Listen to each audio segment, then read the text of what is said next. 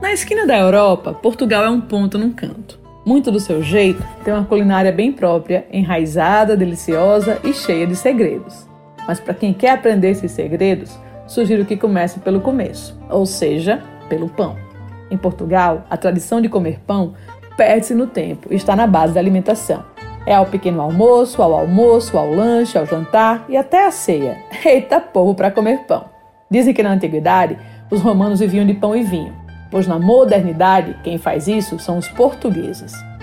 Tem pão aletejano, pão de mafra, com chouriço, pão de Deus, haja pão, de centeio, de trigo, de milho, doce salgado, com cara de bolo, com jeito de broa, pão, pão, pão. E ainda enfia o pão nas receitas, nas assordas, nas migas, nos ensopados.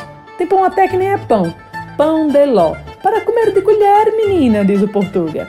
Mas curiosamente, uma coisa que não tem muito é padaria. Por aqui, Manuel vende pão na pastelaria, na papelaria, na mercearia, no máximo numa panificadora. Português da padaria, só em música brasileira. Meu pão favorito eu compro na feirinha de Carcavelos, toda quinta-feira. Tem um tiozinho que fica atrás do carro dos doces. Tem um pão, hum, pesa uns 2 quilos, denso, com a casquinha, 90 centavos de euro.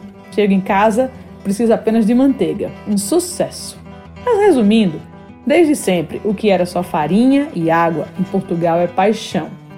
Dizem que tem o melhor pão do mundo. A mim, realiza apreciadora, apenas concordo e consumo. De bônus, um buchinho luso brasileiro.